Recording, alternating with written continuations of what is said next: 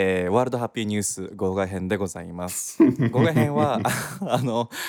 全くですねいつもの感じとは違くて単純に平井と馬場が最近気になったトピックスについて15分程度ただ語るだけという。うん、言いたいこと言うだけってことだ言うだけという、んあの南庵も登場しないので南庵ファンの人はもう 聞かないでいただいて大丈夫ああの本当に脈絡もなくですねハッピーニュースってわけじゃ単純に気になってるやつを話すねっていうコーナーなので、うん。うん。その前提で聞いていただければと。そうしましょう。はい。で今回こう号外編ということで僕らがトピックスにしたいのはその寺内武さんというギタリストについてですよね。うんうん。そうですね。ちょうどですねこの前6月18日にあの訃報がお亡くなりになったついねこのの間お亡くなりになっちゃったんですねう。んただこう本当に、まあ、僕ら全く素人というか何の評論家でもなくてちうんうんょっとね、詳しくないんですがそうですよ。世代でもないし。うん。そうなんだよ。ただちょっとここで取り上げて素晴らいかに素晴らしい人だったかっていうのをちょっとだけ、あそれは大事なことですよ。うん。いかに素晴らしかったかっていうですね。あのーまずどのエピソードから言ったらいいのかくらい。まあだからまずそもそもの問題として寺内武史って一体誰なんですかっていうところからなんだと思うんですよね。そう基本的にちょっと俺がひ平井さんに質問していく形にしようかな。オッケーオッケーわかりました。まずざっくりどういう人なの？この人は。まああのーまあギタリストなんだよ。あのーまあ日本のそのロックだよね特に。うんでまあ活動時期としては多分1960年代からってことになるんだと思うんですけど、まああのーまあ、やっぱこう日本でベンチャーズとかっていうのがまあ最初にヒットするわけですよね。でいわゆるこううん。GS ブームっていうのが来るわけですけど、うん。そのいわゆるベンチャーズのその音楽テイスト、あそうですね。のその前のこうテケテケする系の。テケテケテケテケテケテケテケそうそうそういうプレーをまあちゃんとこう日本でしっかりこうコピーして紹介するでしかもなんかそれをまあこう単純にただコピーするってだけではなくてまあその例えば日本の民謡だったりとかね。であとはあのそういうような音楽と掛け合わせるっていうところでまあ日本のオリジナリティみたいなのを作ろうとした人っていうことになるんだと思うんですよ。うん。であのベンチャーズが使ってるあのギターでねモズライトっていうギターのあのブランドがあるんだけどそのモズライトのあのシグネチャーモデルっていうのはまあ何本かあるんですけどあの日本人でシグネチャー出てるのは多分寺内武史だけなのかなで、まあ、ひょっとするとね加山雄三モデルあるような気がするんですけどまあうんそれぐらいあの、まあなんて言うんだろう、えー本家をコピーしつつ本家からも愛されみたいなそういう人だったってことですよね。そうです。あのーうんもう凄さで言うと例えば iPhone12 えー平井雄一バージョンみたいなのが出るくらい、まあまあそうだそうだねあのブランドとしてはすシごいことグネチャーモデルとは何かっていう話をしなくちゃいけない。そうそうだね、そうだね。ですよと。うん。でまあ切り口的にはいろいろあると思うんだけどなんでそんなね、えーまあエレクトリックギターのまあ神と呼ばれてるんだけど、うん通称うん。かつ民謡とかね掛け合わせられたかっていう、まあ、バックグラウンドで言うとお父さんがまずエンジニアなんだよねすごい著名なね、一応、寺内武史の中ではね、あの、ギうんデレキギターは自分で開発したってことになってるんだよね、確かね。そそうそうなんかね 俺もちょっとだけ調べたんだけど、はいはい。あのお父さんがつば筑波研究都市かなんかのななんすごいチーフエンジニアみたいな人なんだよね確かに開発事業開発の。うん。でお母さんが三味線のプロの人、うん、そうなんだよね。うん。まあそのハイブリッド、まあ、ドラクエ的にこうそのハイブリッドで生まれたのが 究極の掛け合わせかもしれないですね。あの自分でエレキギターを作っちゃうあのしかも民謡にも教養があるギタリスト エレキギタリストたけしというわけなんですね。まあやっぱねそこであのーまあちょっとこれもう多少いきなり話が飛ぶかもしれないんですけど、まあ、基本的にはそのやっぱエレキギターとかっていうのはね不良の楽器だったんだよね。で、まあ、そういうものっていうのをちゃんと日本に浸透させなきゃいけないですよねってことをやるためにまあその例えば寺内武史はあのベートーベンの運命をあのわざわざですねこうエレエレキのバンドエディションって形で、まあちょっとこうなんていうのカバーするというか、まあ、リメイクするというかみたいなまあうんなん。かそういうようなことをやったりとか、あとはもう学校を巡ってねこう、えっ、とギターのコンサートをやるんですよ体育館とかで。でまあそういう形でなんか実はそのエレキギターっていうのは青少年の、えー精神的な面での育成上層教育とかそういうものに極めて寄与する楽器なんですよっていうことをまあその一生懸命こう長年にわたってアピールし続ける。まあ多分これが70年代、80年代の、えー、寺内武の活動のメインになっていくんだと思うんですけど、あのみんなはちょっとというか僕私たちも知らない びっくりしちゃうけどエレキギター禁止令っていうのがあったんだよね。ん。それ弾いちゃダメだよっていう。そうだ基本的にはねやっぱりこうえー、なんていうの？もうバンドというのはもう不良がやることだという、うん。まあ、そういう時代がやっぱりあったわけなんだよね。60年代とかってのは。うんうん。でもそういう時になんかこう明るく楽しいみたいな、まあ、そういうような、えーまあでもそれだとまたちょっと極端だな。そういうわけじゃないんだぞと、まあ、いわゆるこう眼畜だったりとか、うん。まあこう日本の心みたいなものだったりとかっていうのをちゃんとこう取り入れることができるんですよっていうことをまあ一生懸命やってたってことなんだと思うね。そうね。まあ不良っていう文脈からいかにギリあのエレキギターを切り離して再解釈するかっていうところで言うと、うん、あの民謡まあ日本人とどうしても DNA 的に絡みつく民謡と合わせてみたりとか、もともとあるクラシカルな権威を使ってベートーベンを弾いてみたりとか、まあ超絶技巧だよね、本当にどうやって弾いてんのみたいな、まあもうすごいっすよ。あのうん。ベートーベン弾いたりしてこうエレキギターの地位を守ったというか、うんうんうん、立役者。浸透させようということをしたというね。そうです、まあ、そもそもね彼があのエレキギターを自分で小学生？中学生？の時に作ったということになっている。作ったんだようん。あの黒電話を分解してピックアップを作ったっていうなんか。なんでまあこれをどこまで本気で受け止めるかどうかっていう別の話なんだけど。ただそのくらいのレジェンドがあるという。まあまあそういうことになりますね。方でございますよと。であの例えば今生きてる世代にとって一番こうあああの音ねみたいになる想像できるのっていうのはどういう、ああ、寺内武の曲でね。えーそうが関わってきたような関わってきたような活曲でね。でもまあさっきあの一瞬あの出ましたけど、テルテルテルテルテルテルテルテルテルみたいなのもやっぱそうだし、あのまああとやっぱ加山雄三、まあ加山雄三なんて聞かねえもんなみんなな基本的には。だからまあそれもまた難しいんだけど、まあでも最近ねあのパンピーとかがなんかカバーしたありしてるちょっとリミックスしてお嫁に行こう、あお嫁においで、お嫁にお嫁においでようんーってやつね、とかやったりして結構昔のなんだろうそうですね。あの頃グループサウンズ的なものを的なものをね。興味がある人もいるかもしれないから、えこれはもう普通に何ですか？その皆さんに聞いてほしい加山雄、加山雄三じゃないや、寺内武のアルバムについて話したりとかしてもいいんですか？これは。あ全然もちろん最高でしょまあ、うん。あの、だとすると、まあ、とりあえず私が今お勧めしたいのは、あ、これね、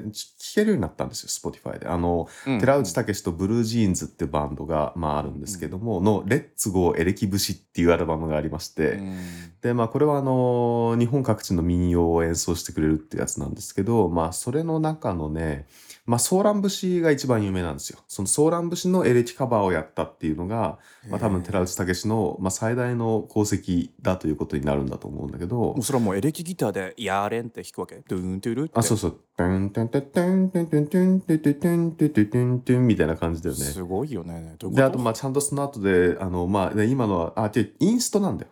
寺内武って基本的には。あの、えー要はかあの、歌い手がいないというね、エレキだけで語るんですけど、まあ、あの、ソーラン節に関してはインストであるにもかかわらず、ちゃんとギターソロがありますので、まあ、そのボ、うんボーカルギターっていうのと、ちゃんとこう、えーリードギターっていうのは、なんかまあ、ある程度こう別々になってたりとかね。まあ、そんなような形でいろいろ、えー、まあ、あとあれかな。ジョン・ガラ節かな？ジョン・ガラ節が一番有名なんでしょうね、きっとね。ううんん。なんかあのこれもすごいですね。三味まあ、三味線は津軽三味線は違うけどさ三振とかさ、あのうん沖縄の方のまあ三振とかだと必ず歌とさ、あはいはいはい。この三味線がユニゾンするじゃない、うんうん。まあそういうような弾き方をしてます、弾き方をするってことだね。で、あと、まあ、その、なんて言うんだろう。弦をこう、なんていうの？まあ、ピックで弾くんだけどさ、ねじるように弾くっていうさ。やっぱりそれはね、うんそのそうそうそう。やっぱそれは、その、ルーツとしてさ、お母さんがその三味線の師範代みたいな、まあ、やっぱそういう和楽器的な弾き方っていうのがね、なんかこう、あるんだと思うんですよね。うんうん。音のなんかこうアイディアとかねそうそうそうそうそう粒立ち頭のこの音の粒の作り方うん。がかなりこう鋭いアタックが鋭い音なんだよね。ペンペそうンペンそうそうペンペンペンペンそうそうそうというなんか基本的にはもうめちゃめちゃ、なんて言うんだろう、ディストーションかけるっていうよりはこうリバーブで攻めるみたいな感じなんだと思うんだけど、うんそうだね。ね。あのクラビーヤみたいな本当に昔のバッハが弾いてた楽器みたいなうん爪がついてて、があの弦をベベベベベもう弾くっていうね。うんうんあの音にすごい近いから実はクラシカルなものもね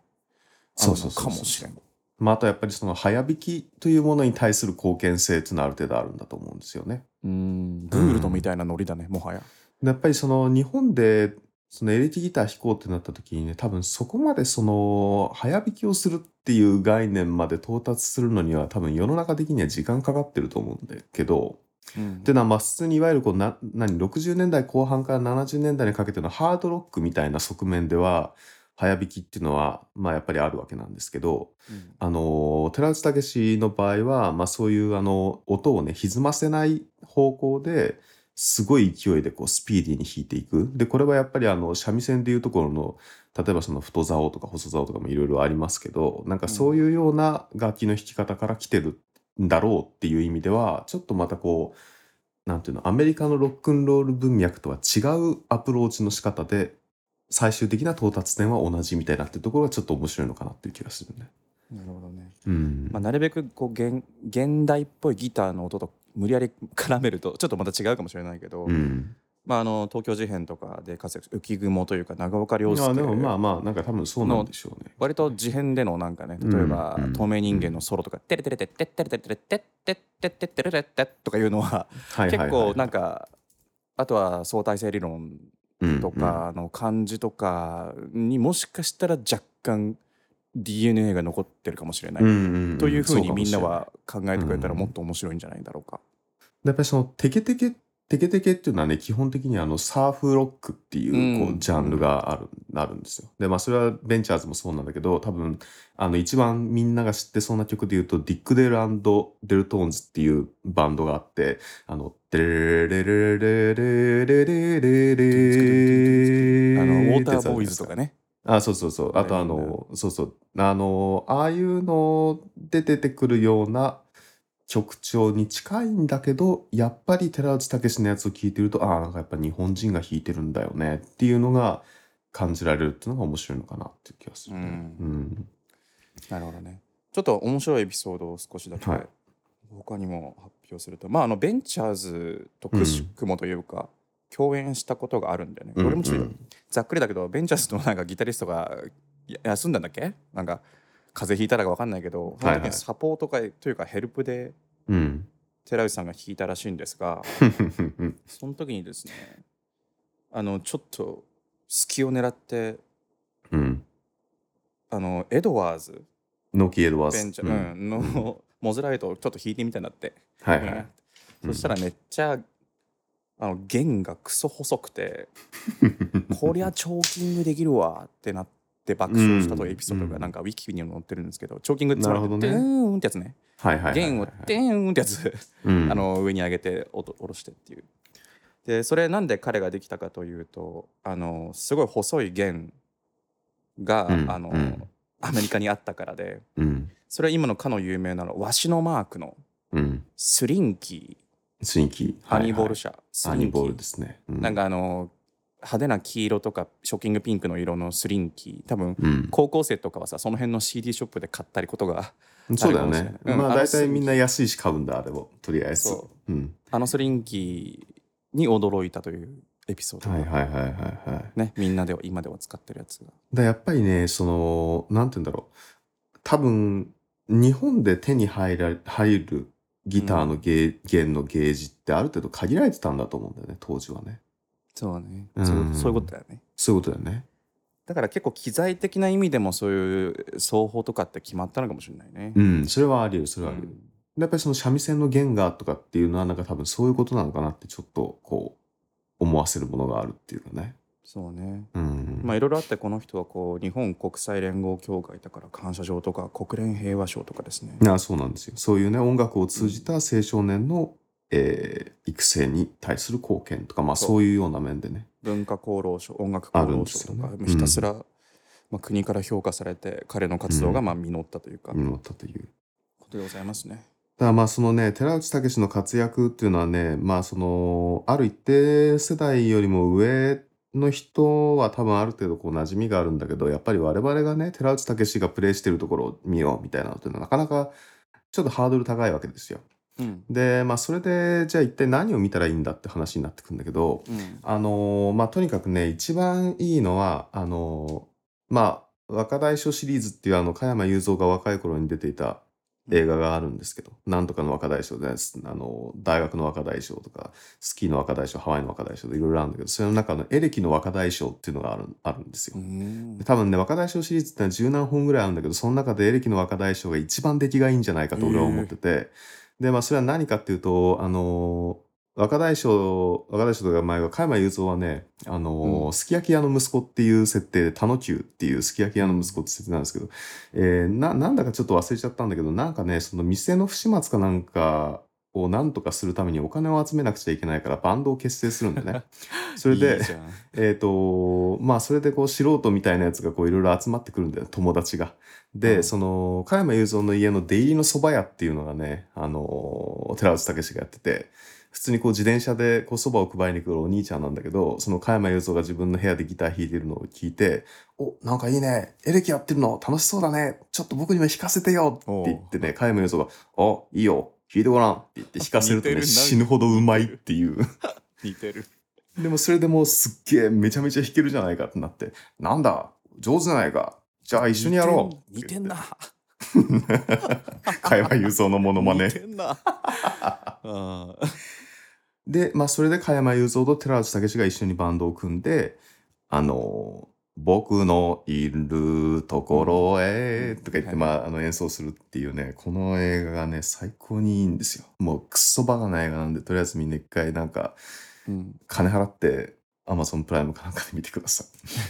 うん。ねなんかこれを機にねちょうどまあ亡くなっちゃったのはすごくもう悲しいんだけどただ、うん。こう結構アーティスト亡くなるともう一回ちゃんとそのね人についてリバイバルする考えっていううん、でしかもやっぱり今はだってこの、あれ、Spotify とかがあるからさ、そうねすぐ聴けるからねそういくらでも昔の音楽聴けるから、素晴らしいですよね。だからもう一回平井さんが聴いてほしいアルバムなんだっけ？とりあえず私が聴いてほしいなと思ってるアルバム、これ1枚聴けばいいですよっていうのは、えー寺内武とブルージーンズのレッツゴーエレキ節です。うんはい。のなんか津軽ジョンガラ節を聴いてほしいと。うん。それがもう彼のバックグラウンドとか彼の思想とかね、でもスピリットが完全に凝縮されてるんで、うん、ということで、ぜひ聴いてみてはいかがで聴いいたしてょうかだきたい。はい。そこら辺で 15分。これマジでで何の話だったんだって感じだよ いね。やでもなんかうんいいかいいんじゃない？これで。ちょっと掘り下げ度がな。掘 まあまあまあり下げ度がなさすぎるじゃん。ざっくりでいいんじゃない？15分で。本当、うん。まあ、15分番組だからね。いいんだいいんだこれで、うん。まあだからとりあえず好きなもん勝手に話してればいいんでしょ。そうみんなディグってください、そういうことだね。うん、興味がてかなんかさ、最近あの、うん あのこの Spotify の友達のアクティビティ聞いてると、うん、なんでみんなこんなヤギ節聞いてんの？うん、俺え？でも俺、うん。前からヤギ節聞いてるよ。あの前住淳のヤギ節を、なんか知んないけど、みんな、みんな前住淳のヤギ節を聞いててさ、やっと時代が俺についてきたんじゃないかと思ってんだけど。俺めっちゃレコメンドしてんだけど インスタとかで。あ、本当？なるほど。あ、じゃあその影響ですかね。あ。のファンクと民謡がどうして合うかとかっていうのめちゃめちゃめちゃくちゃうん。やってんの。てかさあのドリフターズのヤギ節もクソかっこいいよね。まあ、ドリフのヤギ節もかっこいい。う。うん。ん、ぜひそこら辺も、まあ、民謡となんだろうグループサウンズとか。うん、まあやっぱりなんかちょっと前も一瞬話あったけど基本的にはそのまあ民謡と軍歌とジャズっうん。ていう温ものの温度とかねあとはね。そう温度的なものの掛け合わせみたいな。あだからまああれかな寺内武の話をするとするとまあその例えばまあ彼は民謡をカバーするっていう形でやってるんですよね。いろんな民謡をカバーすると。それこそまあ津軽ジョンガラ節もやる八木節もやる。えー、となんかあれだ会津磐梯さんとかもやるしみたいな。ところがまあやっぱりそのエレキサウンドにするっていうのにあたって多分8ビートにしてるんだよね。基本的にはね、うんうんうんでも結局それってね本当に全部を全部同じように8ビートにすると本当に多分全部同じ曲になっちゃうんだよねでまあところがそれをあのー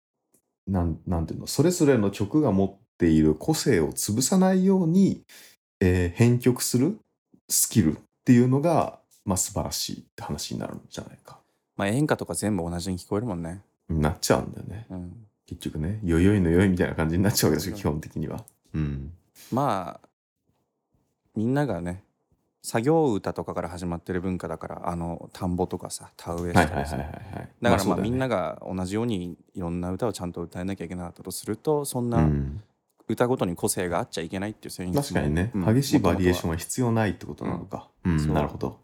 ではあったわけなんだけどね、うん。うん、あの温度とかに